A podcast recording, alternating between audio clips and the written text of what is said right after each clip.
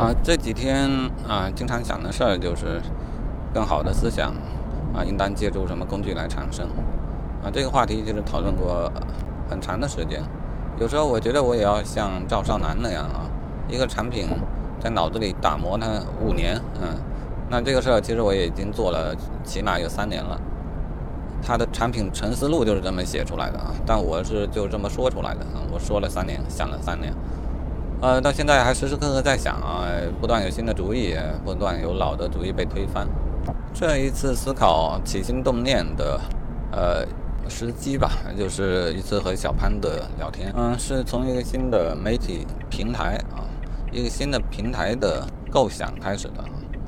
嗯，所谓的平台就是如抖音啊、小红书啊或者公众号这一类，我把它都叫做平台。它们各有特点啊，但也各有缺点。总之不是我想象中该有的那个样子啊！我想象中的平台和他们有什么区别呢？或者说，我有什么特点呢？主要是两点啊！我这会想起来了，两个重点啊：一是让内内容的产生更加容易；二是匹配的方式，或者说一种不同的推荐算法啊。这段录音大概就讲这些问题啊。另外还有后来想到的一些小的点啊，比方说，呃，一个节目听完之后呢。啊，一定要留个时间，让听的人对这一段做一个梗概，或做一些评论。啊，反正认为你听到了有价值的东西啊，听到或看到有价值的东西，啊，就要以评论的形式来向他致敬啊，来代表对他的认同。嗯，同时呢，这也是一个好的学习方法啊，就是如果你认为好，那必然是有收获，而有收获呢，你重新组织对它进行表达。这本身也就是符合费曼学习法的原理啊，它对于学习来说会更加的深刻，然后它也会形成你将来的一个资料库啊，可以供自己检索啊，然后它也是一种打断，这嗯，对于抖音来说，这也是一个很好的特性。相比于抖音来说啊，抖音会让你不断的呃从一个话题跳转到另一个话题，漫无目的的，最后你都不知道自己干了些啥。啊，而这种打断呢，它将是非常有益的，啊，而且一旦你输入了一些评论记录啊，这也为下一步进一啊进一步的匹配，或者说为你推荐更适合的内容也提供了数据，啊，可以根据你的嗯评论啊，如果 AI 能够提取一些关键词啊，如果关键词先前有过整理啊，AI 甚至可以梳理出你的思想体系里面啊与这个问题相关的啊你感兴趣的那一些所有的关键词。再通过这些关键词的联合匹配，它应该能够精准的啊为你找到呃更有价值的相关的信息啊。我想推荐系统呢最重要的事情当然就是这一个，嗯，像抖音这种随机刷刷刷的话，我想它唯一适合的情景就是当你真的不知道啊，但拓宽你的视野吧。但是也不能光是拓宽，嗯，它也得深挖。呃，对于真正有价值的点，其实是需要深挖的，而不是一味的只拓宽。东一下西一下，呃，好像听了许多东西啊，最后都一点深度都没有。我的平台要克服这个问题啊，用刚才所说的这个方法可以做到，而且它有另外的一些好处。呃，它其实也是一种录音的场景，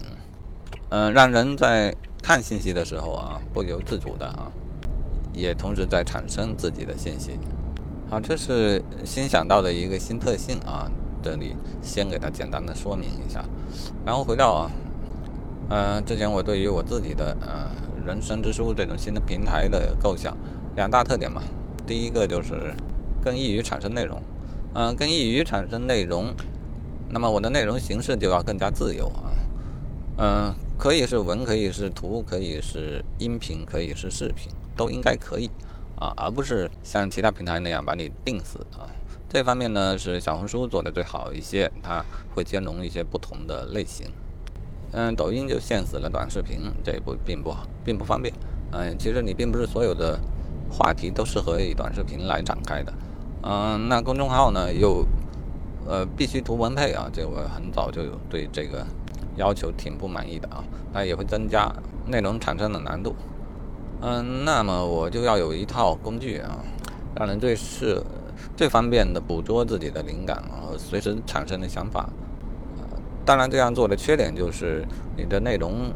呃，形式太不统一啊，不统一就比较难以展示。公众号为什么非要图配文呢？其实它也就是为了一个展示的效果啊，以及呃观众最后看到了一个整体效果统一一些、整齐一些啊，这是不可得兼的两面啊。因此你一定要做出做出选择。我所做的选择选择就是优先考虑啊内容产生的容易程度，因为这直接与你是否会产生内容直接相关。呃，或者说啊。有一些灵感啊，如果当时你没有把它记录下来，它最后就消失了啊，它就不可能产生。嗯，如果都没有产生，就谈不上任何后续。所以我的想法就还是这种一切的灵感啊，又或者瞬间的激情，它一定要有最方便的方法。呃，可以用各种不同的形式啊，只要方便的记录下来便好，或是拍个照，或是录个像，或是输入几个字啊，怎么着也要第一步先把这些内容记录下来。嗯，啊，至于它将来如何展示啊，我觉得这倒可以通过软件的辅助，各种媒体其实是可以整合在一起，有一个比较好的展现形式啊，这就是软件可以帮助辅助我们的一个地方啊，这就是第一个特点啊，易于产生内容啊，目的也是为了产生更多的内容嘛。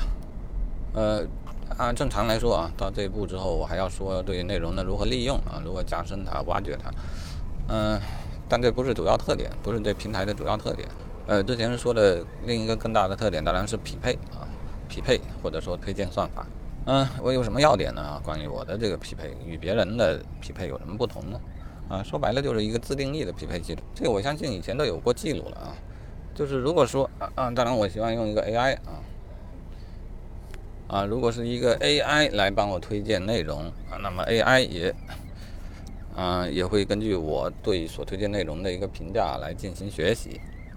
啊，以及推荐的过程中有哪一些参数啊，比方说什么类型的内容多长时间要给我推送一次啊，诸如此类的，这任何条件都应当由自己来设定。呃，总之我的推荐系统应该是一个因人而异的啊，个人可以自行定制的一个推荐系统。